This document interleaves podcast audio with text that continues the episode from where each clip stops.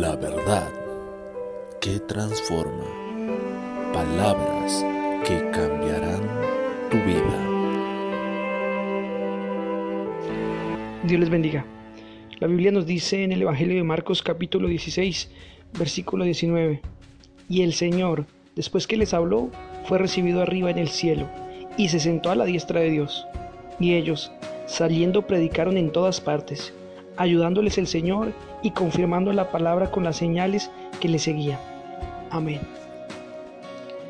Podemos ver en estos versículos bíblicos la culminación del ministerio aquí en la tierra del Señor Jesucristo, afirmando el corazón de sus discípulos en la verdad y subiendo a la diestra de Dios Padre.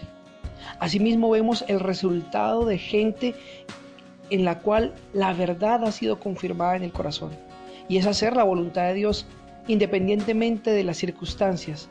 Los discípulos empezaron a evangelizar el mundo, pero no todo les fue fácil. Fueron encarcelados, azotados, perseguidos y muchos asesinados por causa de la verdad. Pero Dios siempre estuvo con ellos. Jesús siempre estuvo con ellos. El resultado de que nuestro corazón esté firme en la verdad es hacer la voluntad de Dios independientemente de las circunstancias, porque sabemos que estamos haciendo lo correcto y tenemos la certeza de que esa es la voluntad de Dios que traerá salvación al mundo entero.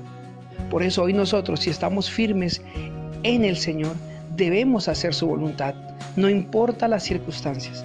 Haz la voluntad de Dios con tu casa, con tus hijos, con tu familia.